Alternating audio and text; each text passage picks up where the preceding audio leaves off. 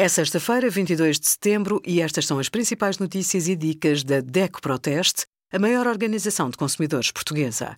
Hoje, em DECO.proteste.pt, sugerimos qual o iPhone mais adequado para si, saiba como escolher, o fim das embalagens plásticas descartáveis e a nossa parceria com a Escola Virtual, em que pode usar o desconto até 35% nas subscrições. O isolamento de pessoas com Covid-19 já não é obrigatório a Direção-Geral da Saúde recomenda que os infectados fiquem em casa durante pelo menos cinco dias.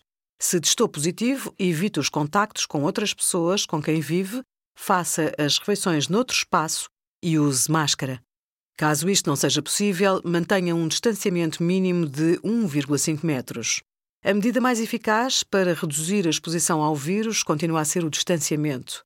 A DGS recomenda ainda que minimize as deslocações ao essencial e evite frequentar espaços com aglomerados de pessoas.